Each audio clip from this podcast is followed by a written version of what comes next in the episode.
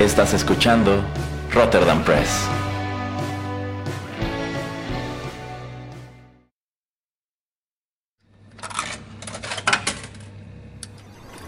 Los videojuegos han deleitado tus sentidos en la pantalla y ahora lo harán en la radio a través de su música.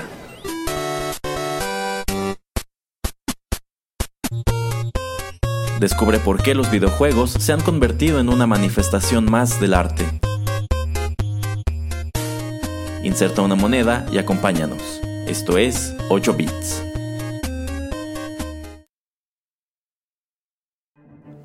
Hola amigos, ¿qué tal? Qué gusto saludarlos una vez más a través de los micrófonos de Rotterdam Press y darles la bienvenida a la emisión número 78 de 8 bits, un acercamiento a los videojuegos a través de la música. Los saluda Erasmo en compañía del señor Juanito Pereira. Hola, ¿qué tal a todos? Y estamos aquí en la temporada navideña, aquí con todo en las emisiones especiales del el podcast a propósito de las fechas. Y al señor Pereira se le ocurrió pues agregar a pues todo, todas estas emisiones que tenemos para ustedes esta semana. Eh, una emisión de 8 bits a propósito de un juego que yo creo que efectivamente va bastante con las fiestas de la temporada de Sembrina. ¿De qué título se trata, señor Pereira? De Arkham Origins. Exacto, Batman Arkham Origins que apareció en el año 2013 para el PlayStation 3, el Xbox 360. Este es el tercer juego de la serie de títulos Arkham, que son juegos inspirados en el universo de Batman. Casi todos ellos juegos muy aplaudidos. Y a diferencia de lo que vimos en los anteriores, este es una precuela que como el título sugiere, pues nos viene a plantear cuál es el origen del el asilo Arkham y de cierta manera también el origen de algunas de las más legendarias enemistades del hombre murciélago. Pero bueno, sobre eso eh, nos, nos, explayaremos en los bloques siguientes. Por ahora, ¿qué le parece, señor Pereira, si vamos con música? Excelente.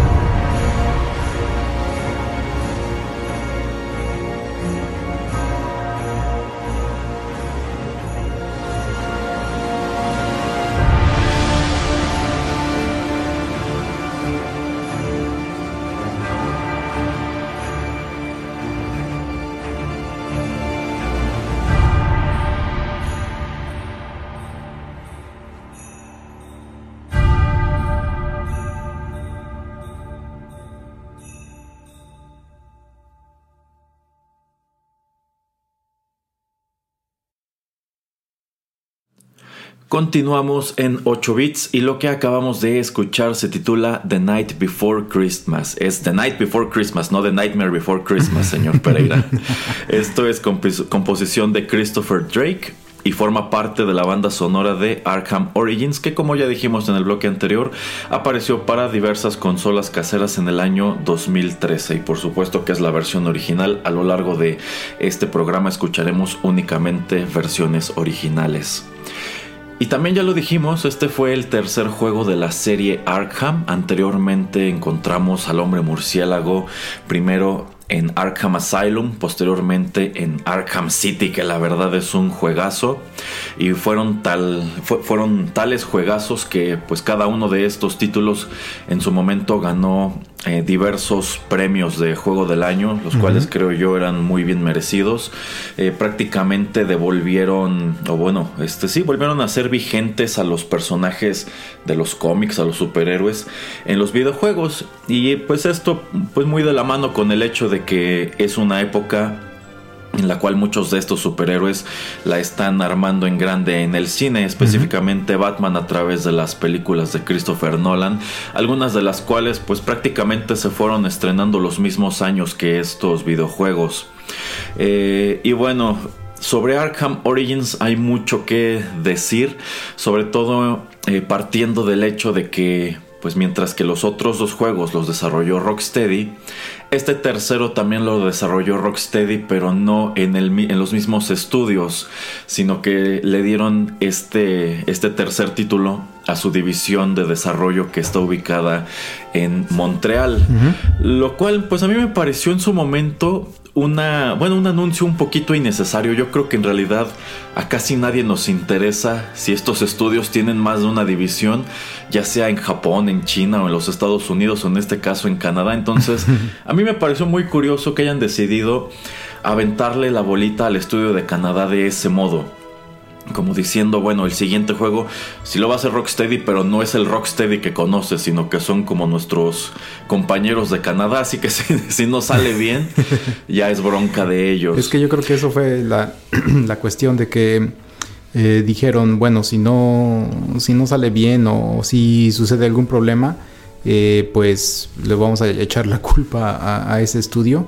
Y de hecho, bueno, la historia va de que mandaron el desarrollo a Canadá porque pues Rocksteady, la, oficina principal, pues estaba trabajando muy arduamente en eh, Arkham Knight, que iba a ser la tercera entrega de Rocksteady, pero pues en lo que salía eh, Warner Brothers, que Warner Brothers Interactive, que son los como digamos eh, distribuidores, querían que hubiera otro juego afuera de, de Batman, entonces por eso decidieron pues darle desarrollo a alguien más. Y bueno podemos hablar un poquito de de, que, de, las eh, diferencias y de todo lo que se parece este juego a los anteriores y por qué de esa, de esa manera, por qué se ve de esa manera, etcétera. Sí, vamos. Eh, en su momento, después del éxito que tiene Arkham City, eh, el primero fue Mark Hamill en anunciar que él ya había terminado de darle voz al Joker, que esa había sido la última ocasión. Y bueno, ha tenido que tragarse sus palabras ya este, en múltiples años porque es fecha que Mark Hamill sigue prestándole voz al Joker. En su momento también Kevin Conroy dijo que pues si hacían otro juego de esta serie, él tampoco participaría.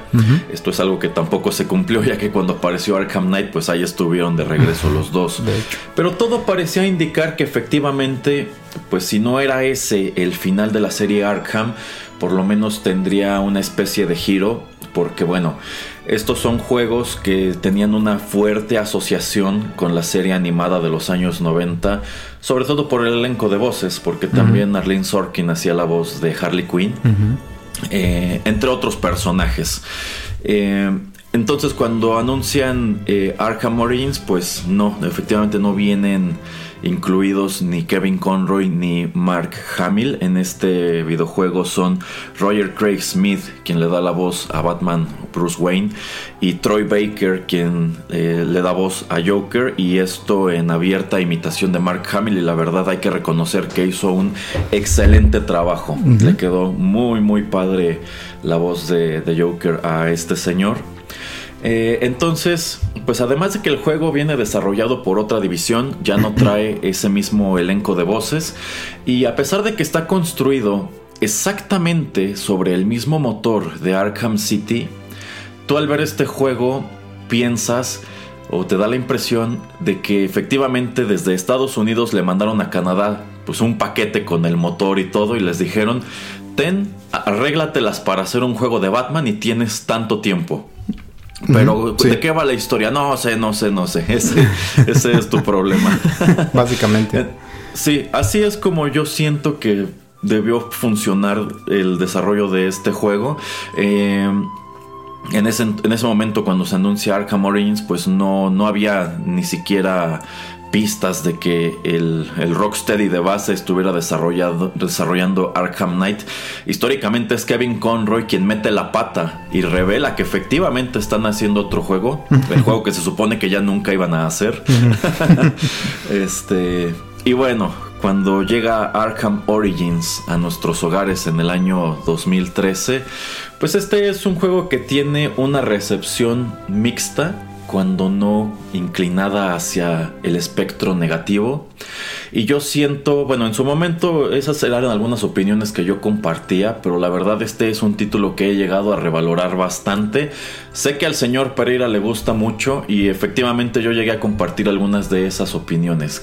¿Qué le parece a usted Arkham Origins, señor Pereira? Eh, a mí me gusta, pues sí, como dice Erasmo, bastante, pero yo creo que... Mm, eh, mi, digamos, problema es que fue mi introducción a, todo este universo de Arkham, este juego. Entonces, cuando Erasmo y yo discutíamos, platicábamos acerca de eh, Arkham Origins y lo comparábamos con Arkham City, él me decía, no, es que eh, se parece mucho, la jugabilidad, las misiones, el mapa, etcétera, etcétera. Y yo decía, bueno, sí, pero para mí esta fue una introducción al, a este videojuego, entonces a mí me pareció excelente. Eh, de hecho, eh, eh, Arkham Origins expande mucho el mapa de, Arkham City, entonces, aunque es como digamos precuela, pues sí expande mucho en, muchas cosas, en varias side quests, etcétera.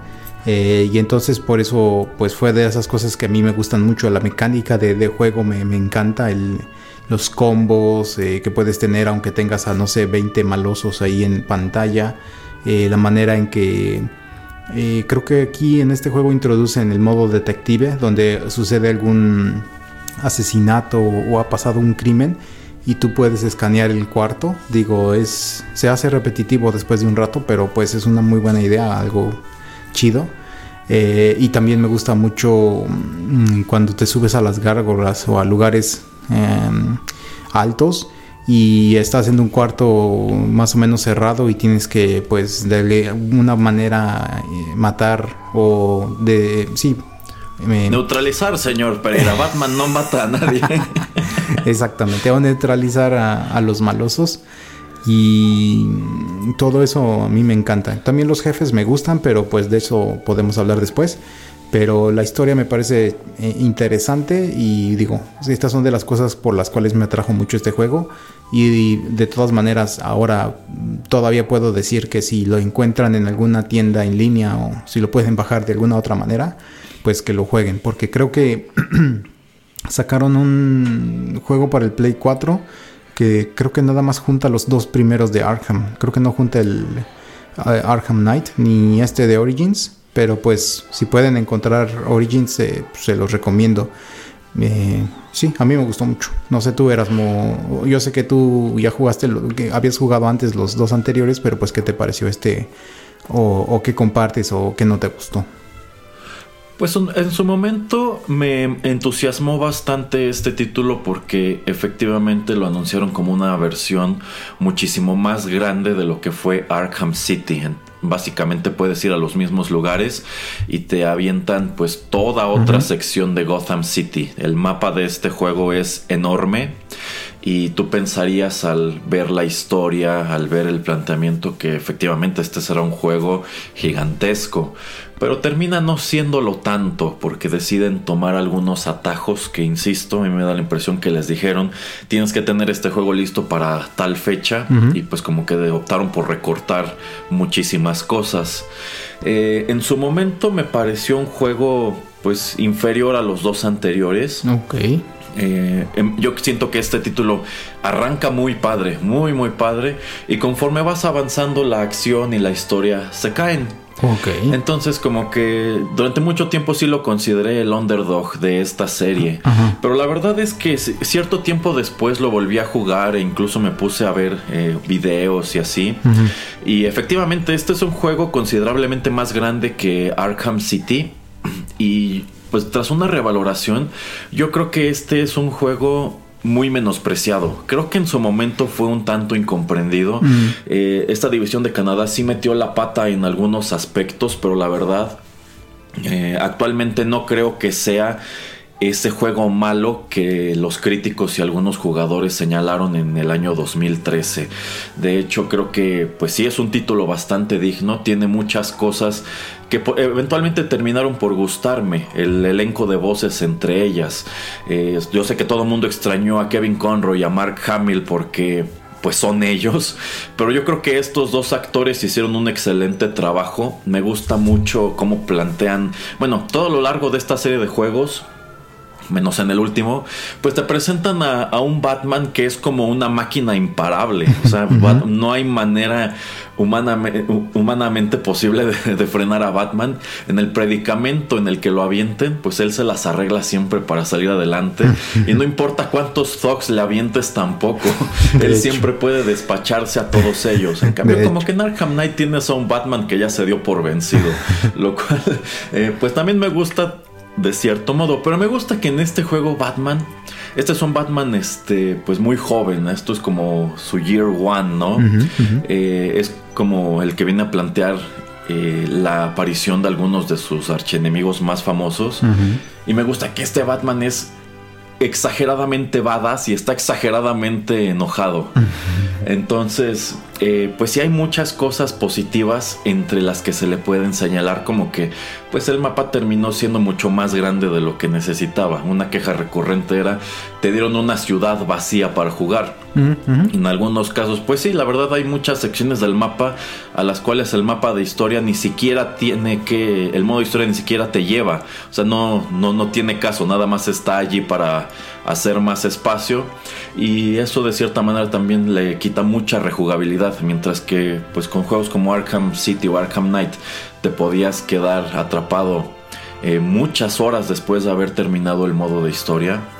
En este caso, pues la verdad es que ese escenario no se cumplía de, la misma manera. Pero bueno, eh, yo sí llegué a revalorarlo. Yo creo que no es tan malo como lo consideré en su momento. Terminé por darle la razón al señor Pereira en cuanto a muchas cosas. Yo sé que el señor Pereira considera que esta historia está mucho mejor que la de Arkham Knight. Eh, oh, sí. No, no, no, no, sé si estoy totalmente de acuerdo con ello, pero creo que en lo que respecta a la historia per se, pues sí está muy bien escrito este, este título. Es un poco diferente, pero no por ello es malo.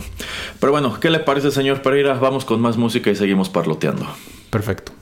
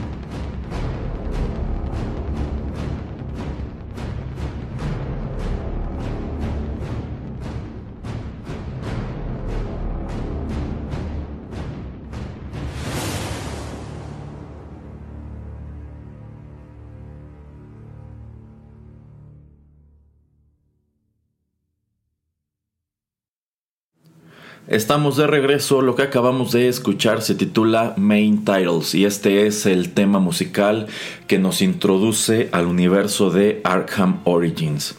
Otra discrepancia con los juegos anteriores que olvidé mencionar en el bloque anterior es que el compositor de este juego, Christopher Drake, pues en realidad tampoco repite en los demás títulos de esta serie. De hecho, el compositor, digamos que de cajón, era Nick Arundel eh, entonces de los cuatro, este es el único que tiene un compositor distinto, pero algo que cabe señalar es que hizo también un excelente trabajo porque, bueno, oh, en sí los cuatro juegos de esta serie tienen muy buena música. Pero de toda ella yo creo que la más memorable es la de este juego y a ello contribuyen dos factores. El primero, pues que no es el mismo compositor y él llega, eh, pues de hecho no, no, llega tratando de imitar lo que, lo que venía haciendo Nick Arundel, sino que hace su propia cosa. Y el segundo es que esta es música que le queda muy padre a la temática del juego. Y aquí es en donde vamos a entrar con un poco de la historia y por qué estamos hablando de Arkham Origins en, en las fechas navideñas. Bueno, pues sucede que Arkham Origins es un videojuego que está situado en Navidad. la historia de este título transcurre en la víspera de Navidad en, en, Gotham City.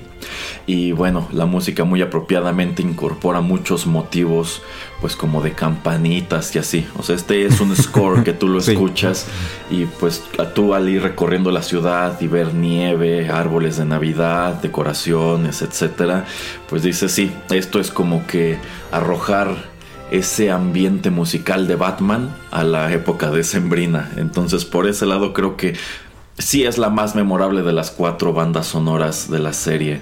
Y la historia de este juego arranca prácticamente a un año de que Bruce Wayne comenzara su cruzada contra el crimen de Gotham City como el vigilante enmascarado Batman. Y en esta noche, esta víspera de, de Navidad, bueno, pues uno de los criminales de más alto perfil de la ciudad, que es eh, Roman Sionis, quien opera bajo la identidad secreta de Black Mask, pues él está harto de que este hombre murciélago pues esté golpeando a sus hombres, esté mandándolos a prisión y esté frustrando sus crímenes, ¿no? Entonces a él se le ocurre un plan, la verdad creo yo muy interesante, que es ponerle precio a su cabeza.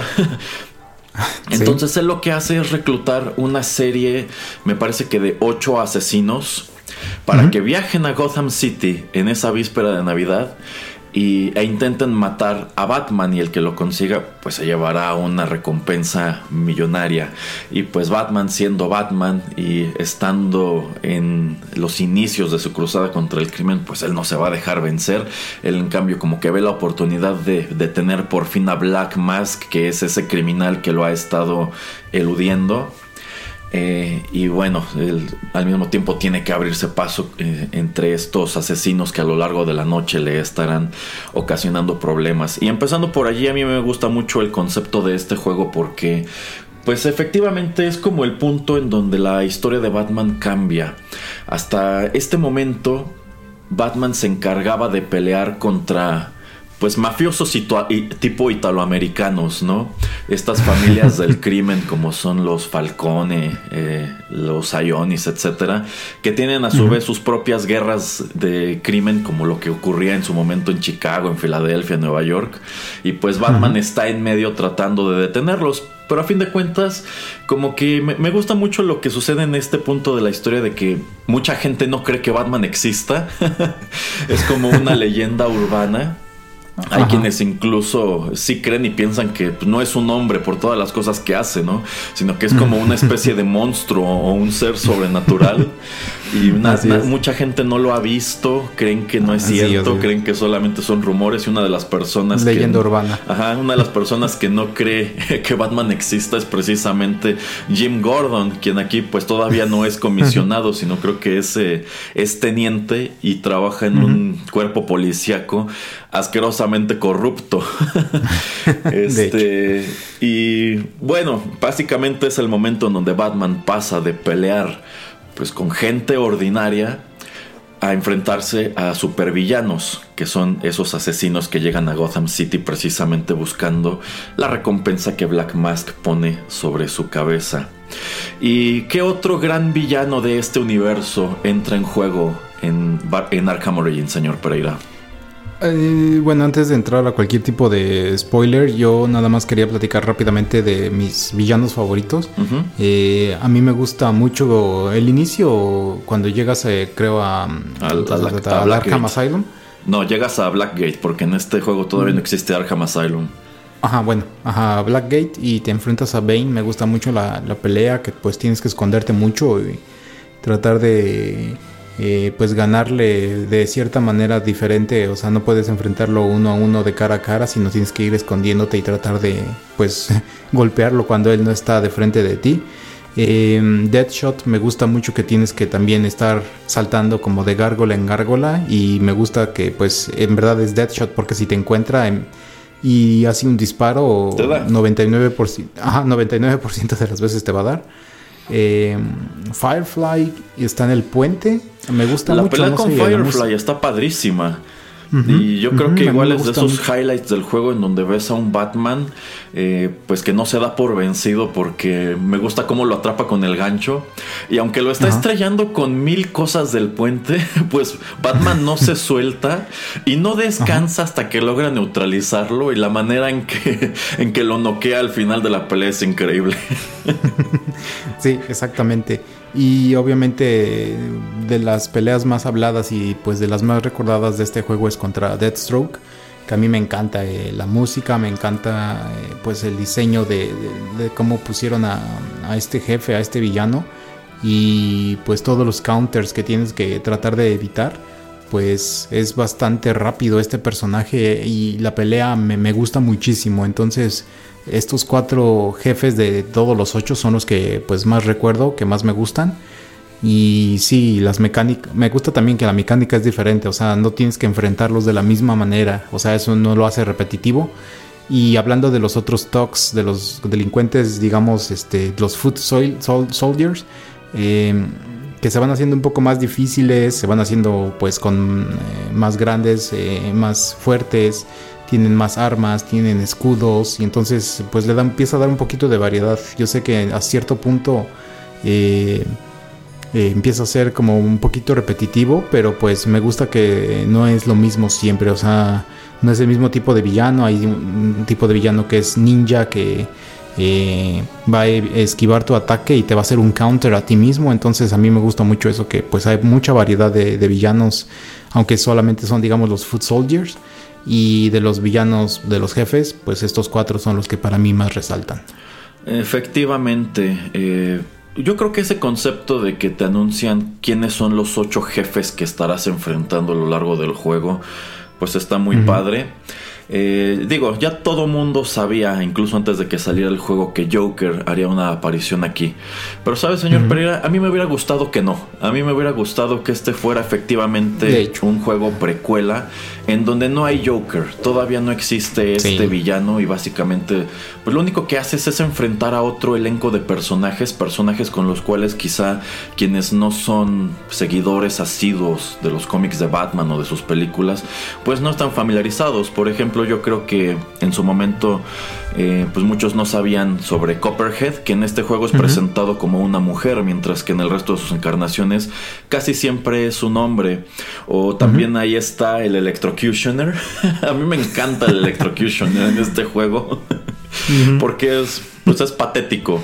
Pero ese es otro gran momento porque pues básicamente es el primer jefe a quien llegas cuando estás buscando al pingüino y estás en este, en este barco, pues cómo llegas a esta especie de arena en donde él hace que sus thugs peleen entre ellos por privilegios. Eh, y pues es como un entretenimiento, pues como llega Batman y entra a esta arena, ¿no? Y como que dicen, ah, por fin apareciste y la avientan al Electrocutioner, ¿no? Y como que tú, pues estás bien emocionado, ¿no? Porque es el primer jefe del juego y el mismo juego se ha encargado de alimentarte la noción de que pues estos van a ser jefes muy difíciles, ¿no? y luego sucede lo que sucede y a mí me sorprendió muchísimo la primera vez que, jugué eso. Dije así como que, momento, ¿en serio? ¿No, es broma? A mí me encantó. Pero eso me da pie a, pues un escenario igual super badass, ¿no? O sea, porque toda esta arena están como que gritándole al Electrocutioner, mátalo, acaba con él. y, de- y entonces Batman hace lo que hace. Y me encanta cómo grita, ¿quién quiere decirme dónde está el pingüino? y toda la arena se queda callada, así como que, wow. Dices, wow, sí, e- eso es totalmente Batman. No pudieron escribirlo mejor. De hecho. Este, Pero concuerdo contigo lo que decías de que no apareciera Joker y de que fuera Black Mask, pues digamos el jefe jefe y que en verdad eh, la primicia de ponerle 50 millones de dólares a la cabeza de Batman que tuvieran solamente la noche los villanos para pues cobrar esta recompensa. Me gusta mucho cómo pues hubiéramos podido tener nada más este tipo de situación y de momento pues en la vida de, de Batman y eh, pues de todos estos villanos como ya comentabas que muchos de ellos no los conocíamos o no los vemos tan frecuentemente Eh, pero pues sí yo creo que era todavía el hype Erasmo de pues el Joker de, de Christopher Nolan entonces pues lamentablemente para bien para mal pues hemos visto mucho ah, sobreutilizado al Joker yo creo en los últimos 15 años después de, de, la interpretación de Heath Ledger en, en, eh, The Dark Knight Sí, sí, o sea, Joker es inescapable, es el archinémesis de Batman, pero yo creo que eso habría hecho que este juego se sintiera muy fresco. Quizá a muchos fans los hubiera decepcionado porque pues sin duda hay todo un sector que lo que está esperando en un juego es encontrar eh, de nuevo a Joker, pero para mí hubiera funcionado este juego así como está eliminando a Joker y dejando ya sea a Black Mask o quizá a Deathstroke como el villano principal. Pero bueno, podemos hablar un poco más sobre villanos, jefes y otros detalles del juego en el siguiente bloque. Por ahora, vayamos con más música.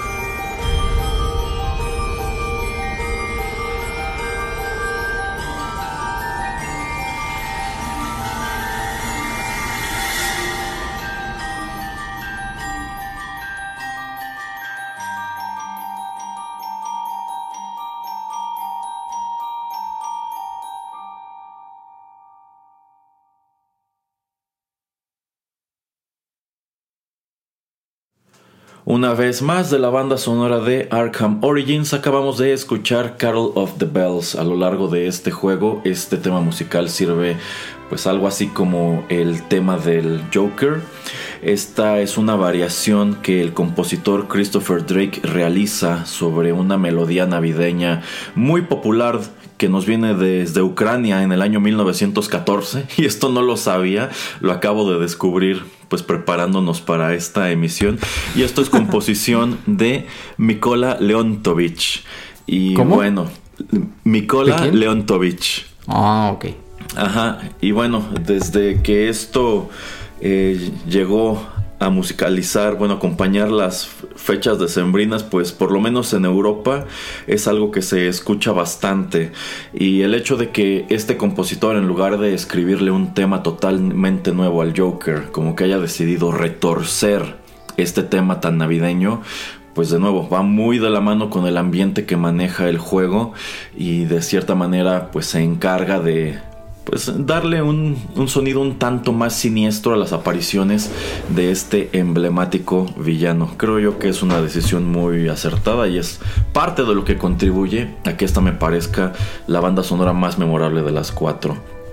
Pero bueno, estábamos hablando en el bloque anterior sobre los jefes, ya mencionamos pues ese asunto del Electrocutioner, eh, ya mencionamos lo de Firefly, el señor Pereira ya mencionó a Bane, Bane es un personaje muy recurrente a lo largo de este juego y me gusta mucho el manejo. De hecho, este, en este título además de encontrar como que historia de origen de un montón de cosas, uno de esos tantos elementos es precisamente Bane.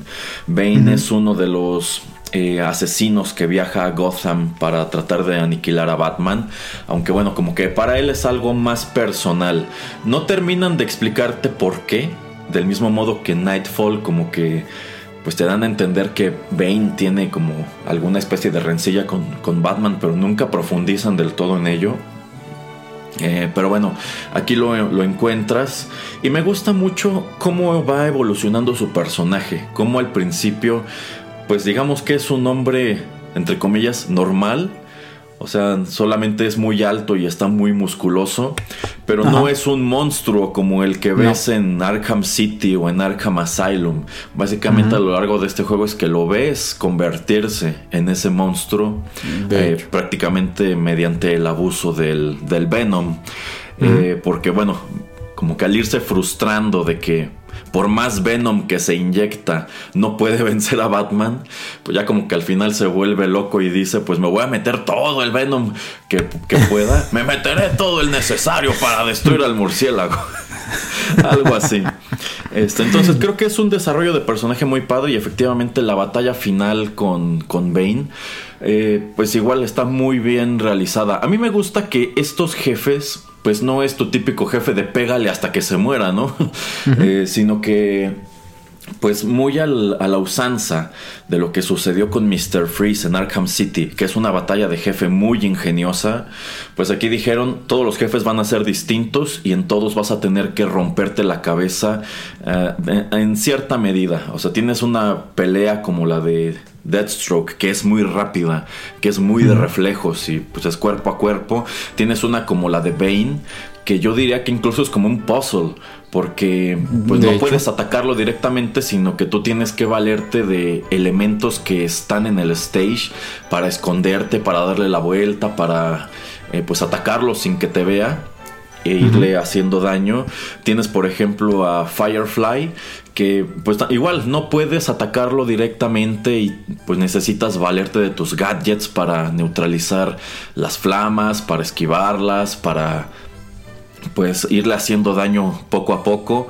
Eh, tienes también a Killer Croc, que bueno, Killer Croc creo que sí es el más eh, straightforward, ¿no? O sea, esa sí es una pelea de golpes, pero pues por allí tiene sus twists para que no, no lo sientas tan monótono o tan repetitivo o tan aburrido. Entonces, en ese aspecto creo que también los desarrolladores de este juego se volaron la barda, porque efectivamente en Arkham City varios de los jefes sí se trataban precisamente nada más de pégales, corre, súbete, bájate, sígueles pegando y usa gadget, neutralízalos, no sé, eran peleas más abiertas, en cambio aquí pues sí tienes que usar más la cabeza. Y a mí eso en su momento me gustó bastante.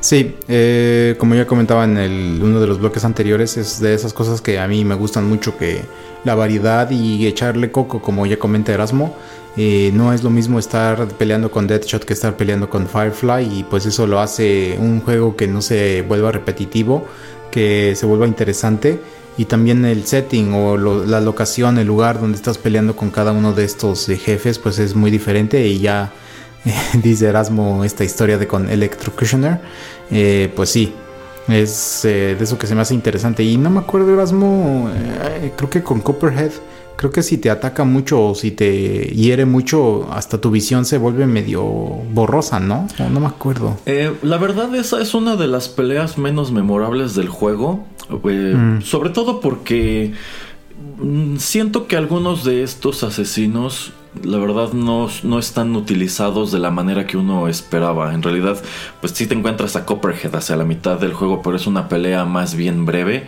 Eh, efectivamente, en ese momento como que Batman está como con la visión borrosa y todo porque te, te envenena. Entonces tienes que pelear con ella estando envenenado y de allí que este de pronto como que hasta parece que se divide o se multiplica o tiene clones de sombra, no, sé, una cosa así. Es una pelea pues más bien rara.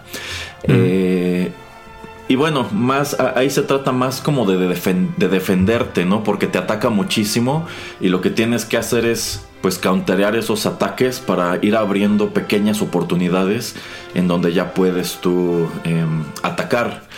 Que es más o menos el mismo caso de Shiva. Que bueno, eh, este es, ella es otro de los asesinos que viajan a, a Gotham pero solamente la encuentras en una ocasión y es básicamente una side quest. O sea, tú puedes terminar este juego sin pelear con Shiva, lo cual pues no me gustó. O sea, yo esperaba una historia pues un poquito más... Que, que, involucrara más a todos estos personajes. O sea, si desde el principio del juego te los están presentando a todos, yo lo que entiendo es que necesitas neutralizar a todos para terminar el juego. Pero sí hay algunos que quedan totalmente de lado como Shiva, como Electrocutioner y de cierta manera también como Deathstroke porque pues sí es una pelea muy padre. Eh, está muy bien escrito todo, me gusta mucho eh, pues como Deathstroke eh, históricamente pues es un asesino muy muy proficiente, ¿no? Es muy bueno para pelear y cómo tiene su, su espada, cómo tiene sus pistolas, su, su, su báculo, o sea, se ve como un peleador muy competente. Y también me gusta mucho cómo en el transcurso de la pelea él mismo se va frustrando de que pues él creía que era muy bueno y se, acaba de encontrar con alguien que es mejor que él, ¿no? Incluso me gusta mucho al final como le pregunta, What are you? Ya como que muy desesperado de, ya intenté todos mis trucos y nada funcionó, ¿qué onda? Pero pues no me gusta que no lo vuelves a ver. o sea, yo, yo, yo, pensaría que tomando en cuenta que al final de esa pelea solamente como que lo esposas y ahí lo dejas abandonado, pues siendo quien es, se, lograría liberar. O sea, yo sí esperaba encontrarlo a lo mejor otra, en otra ocasión a lo largo del juego, pero pues queda totalmente eh, de lado, ¿no?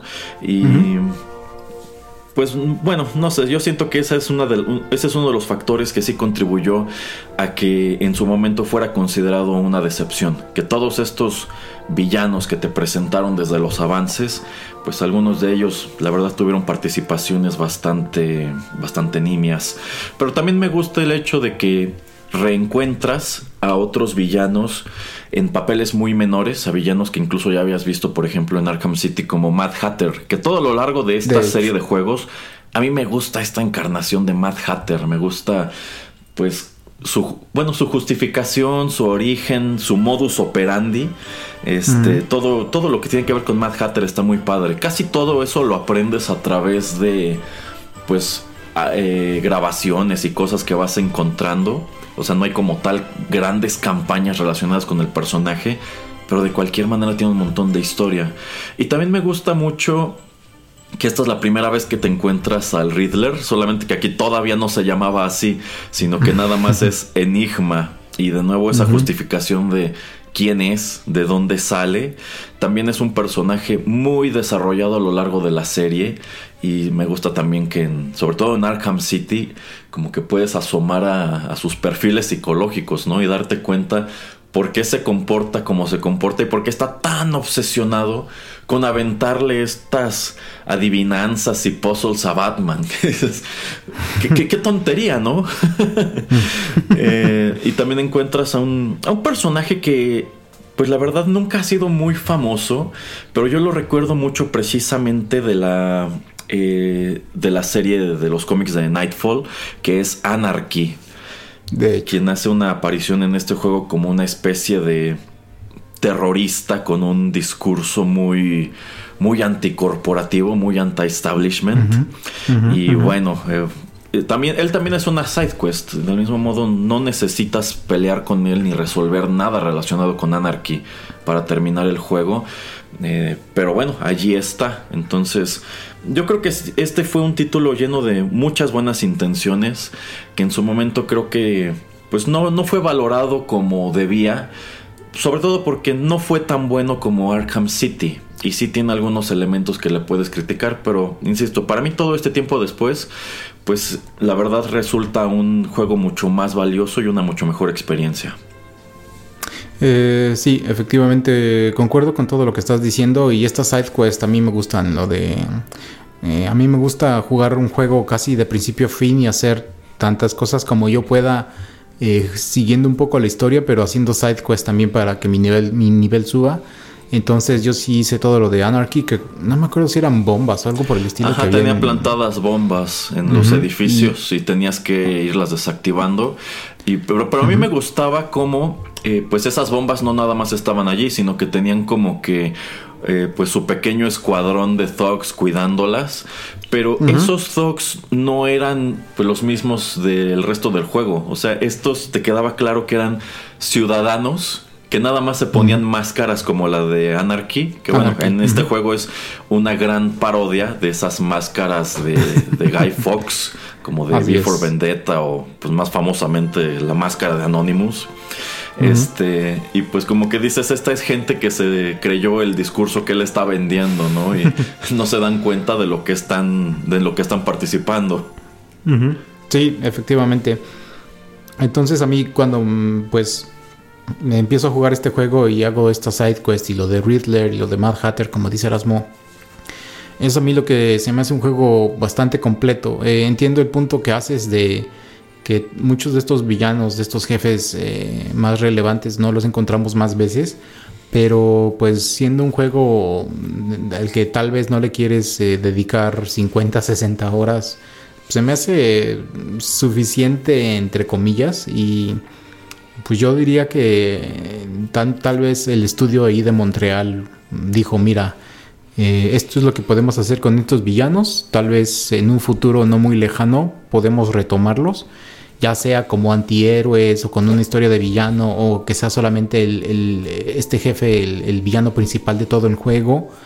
Eh, y eso es a mí lo que me gusta, que pues también el, estudio eh, pues enseña el potencial de lo que ellos pueden hacer con ciertos personajes y pues no sé, Erasmo, tal vez en eh, pronto, porque creo que ya medio anunciaron, ¿no? Creo que va a haber todavía ya otro más, otro juego más en esta serie.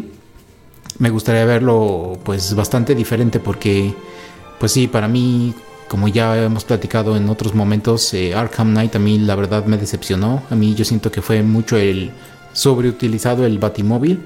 Eh, la historia no me gusta tanto como en Origins, pero pues bueno, ahí mucha gente difiere, pero pues digo, esa es mi opinión personal em, y me gusta más eh, cómo se fue desarrollando todo este juego, más que pues el siguiente que fue la última entrega de, de Rocksteady. Sí, yo creo que para muchos al final del día Origins fue una mejor experiencia que Night. Night peca de muchas cosas. A mí no me parece un mal juego. No estoy seguro si lo consideraría el mejor de la serie y tampoco si lo consideraría una conclusión muy satisfactoria. Pero, ¿qué le parece, señor Pereira, si vamos con más música y ya en el último bloque platicamos sobre lo que siguió a Origins y lo que parece avecinarse para este universo de los videojuegos, de, de Batman en los videojuegos? Muy bien.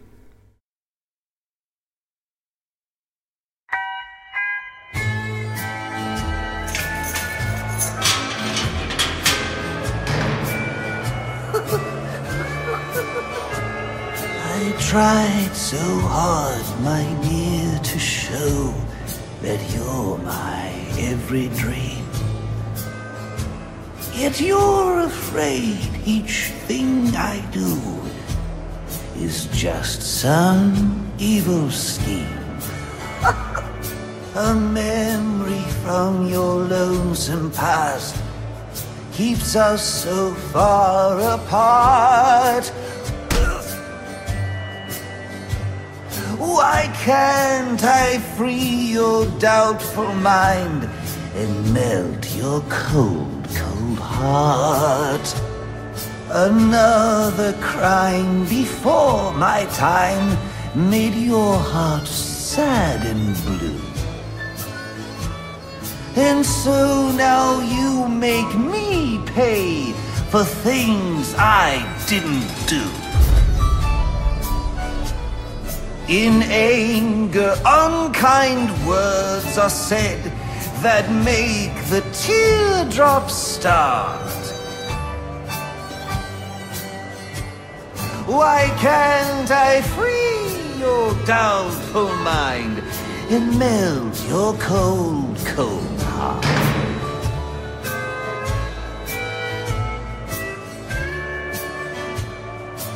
You'll never know how much it hurts to never see you smile.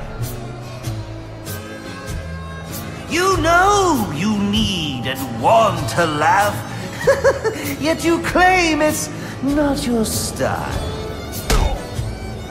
Why do you hide behind that mask? I'm trying to do my part. Why can't I free your doubtful mind and melt your cold, cold heart? There was a time when I believed that you belonged to me. But now I know your heart is shackled to a memory. You won't admit that we're the same, and it's tearing me apart! Why can't I free your doubtful mind and melt your cold, cold heart?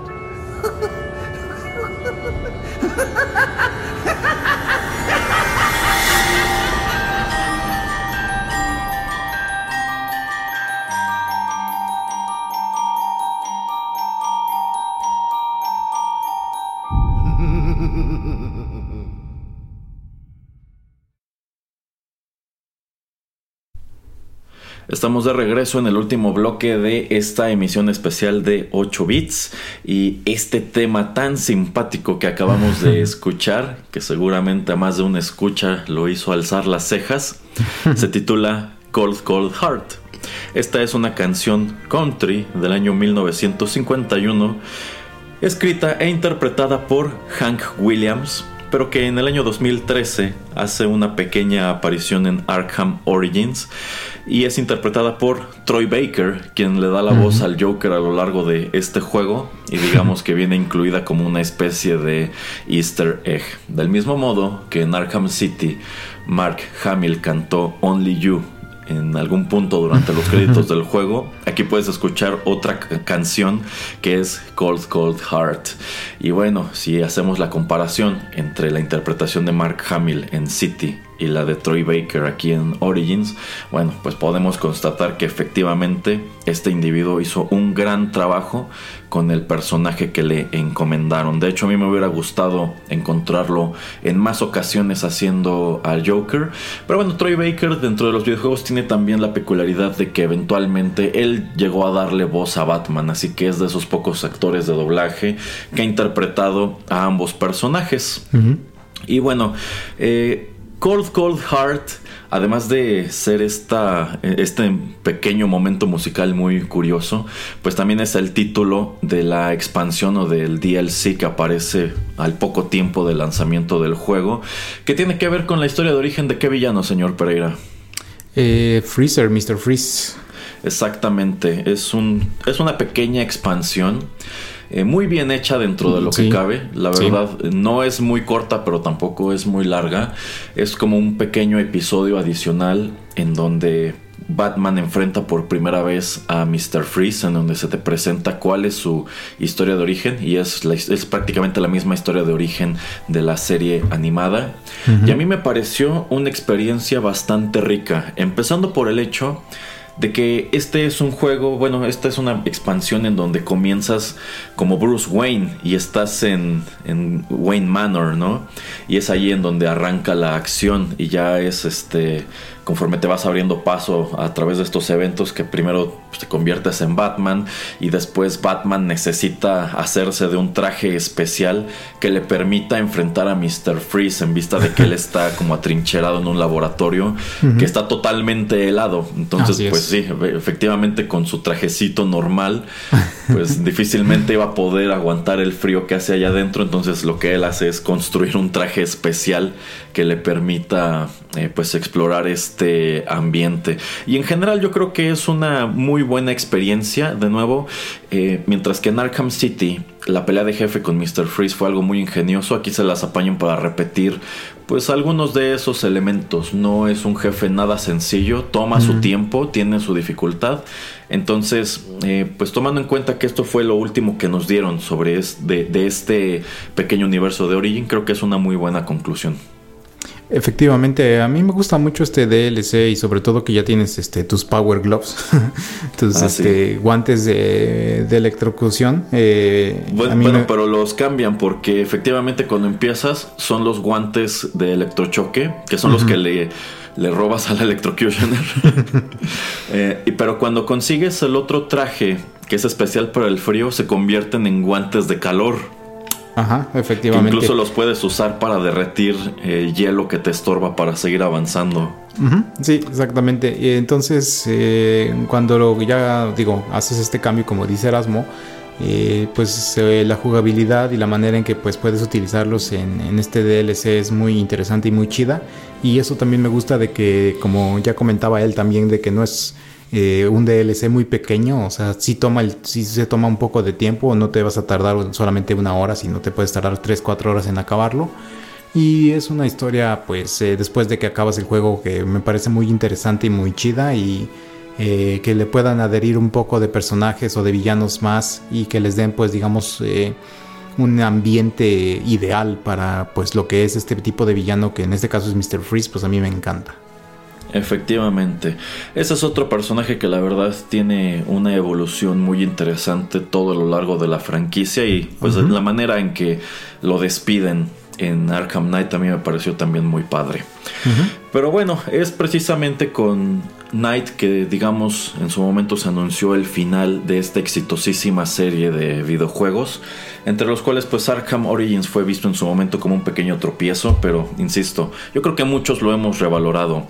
Y posteriormente la verdad es que tuvieron un tropiezo incluso mayor, porque en cuanto terminó la serie de juegos Arkham, como que los videojuegos dijeron no, no nos podemos quedar sin Batman y decidieron lanzar otra pequeña serie titulada Batman, Batman The Telltale Series, que pues eran juegos que ya venían a romper por completo con lo que tú entendías por un videojuego de Batman, porque estos son juegos con acción, con puzzles, con el batimóvil, en donde peleas, en donde tienes misiones de detective, etcétera, y pues esos otros juegos la verdad eran totalmente anticlimáticos por lo menos a mi manera de verlo porque no tenían absolutamente nada de acción. Eran juegos totalmente conducidos por la historia en donde tu única participación como jugador era ir tomando decisiones que afectaban el transcurso de la misma. Eh, sin embargo este año eh, prácticamente se abrió la posibilidad de que este universo de Arkham siga creciendo en vista de que se anunciaron dos títulos que estaremos viendo en las consolas, pues la verdad no sé si el año siguiente o en un par de años, uno de los cuales es Suicide Squad Kill the Justice League, en el cual efectivamente encuentras a este equipo de personajes, la Suicide Squad, entre los cuales figuran pues Harley Quinn, Deathshot, King Shark y bueno, Captain Boomerang. Eh, y tendrán su propio videojuego en donde pues entre otras cosas que nos permitió ver el avance, enfrentarán probablemente a Brainiac y a Superman. Y ese juego sí está listado como tal dentro de la franquicia de Arkham, es decir, sí, sí ocurre dentro del mismo universo. Me imagino que posterior a los eventos de Arkham Knight. Y también está Gotham Knights, en el cual pues estarás utilizando a los sidekicks más famosos del hombre murciélago como son eh, Robin, bueno, creo que es, es, Robin, Damian Wayne, es eh, Nightwing, Batgirl y también eh, Red Hood, ¿no? Son, son cuatro personajes.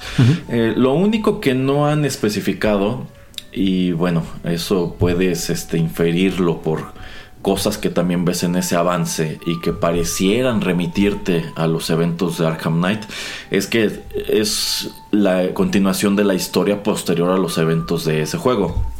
Pero ya veremos, ya veremos. Ya veremos, o sea, en este momento eh, Gotham Knights no está listado como que pertenezca a la franquicia.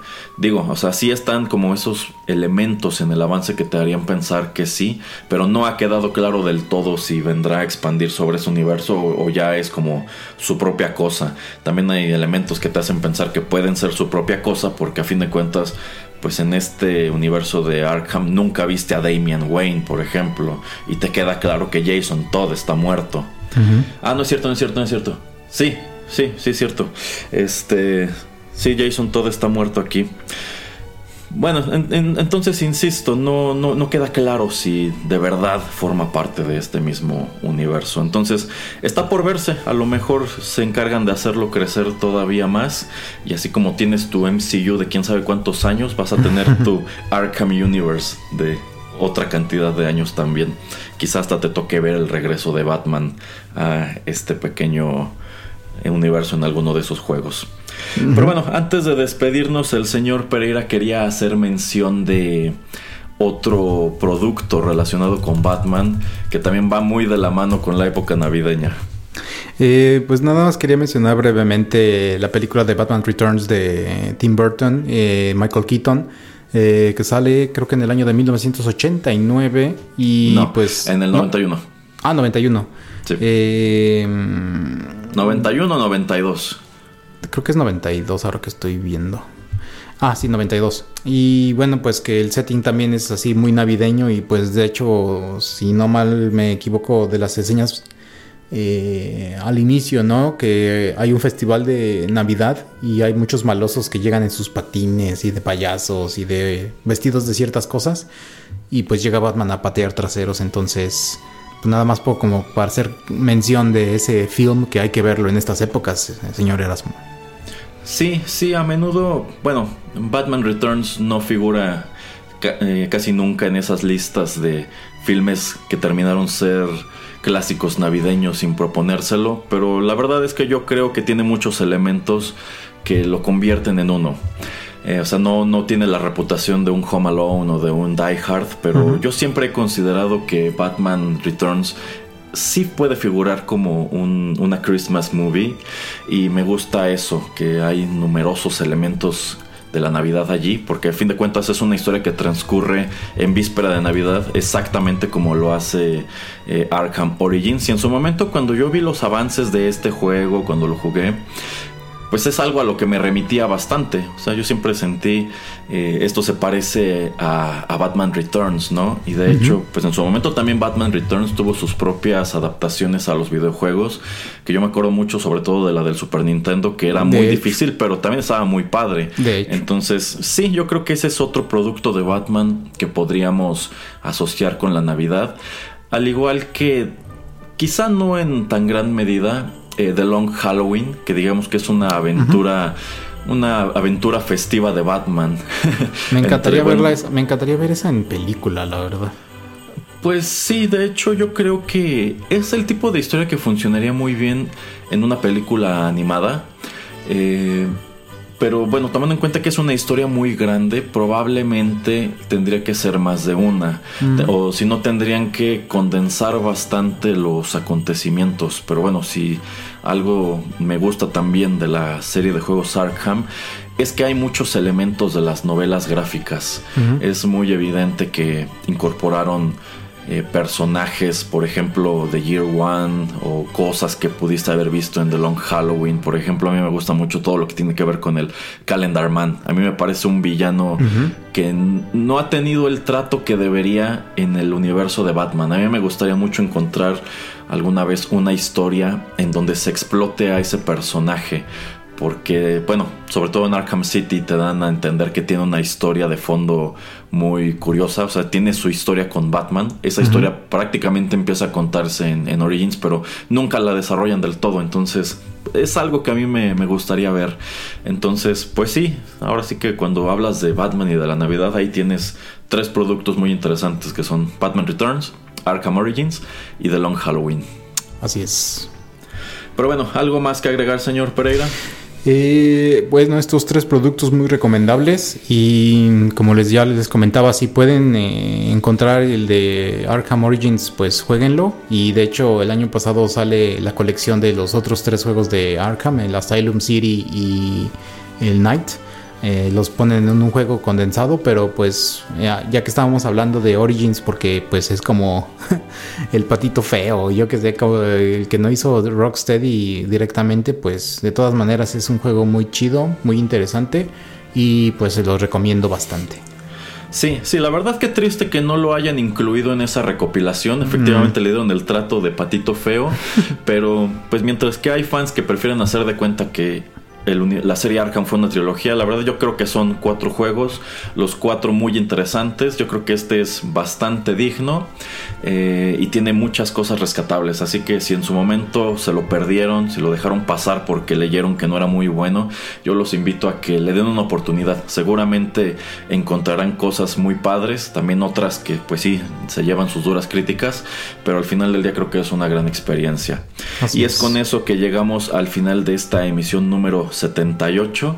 Como siempre, cuando hablamos de Batman se nos va el tiempo, pero pues es que, insisto, es un personaje con un universo súper vasto. Muchas gracias por la sintonía, gracias por escucharnos a lo largo de este año aquí en Rotterdam Press. A lo largo de 2021 les estaremos presentando otro montón de cosas. Mientras tanto, pues sigan al pendiente ya que no se termina el año todavía y tenemos algunas otras sorpresas para ustedes debajo del árbol navideño. Así que estén al pendiente de los contenidos en SoundCloud, iTunes, eh, Spotify, eh, Castbox, iBox y ya todas las plataformas que ya conocen. bueno, de nuevo, gracias. Nosotros fuimos Juanito Pereira y Erasmo y seguimos con ustedes en los contenidos de Rotterdam Press. Bye.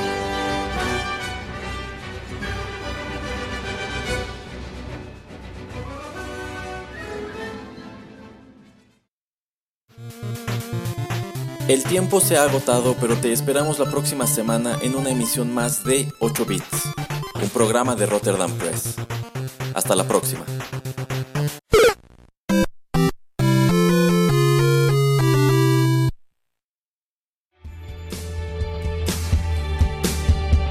Estás escuchando Rotterdam Press.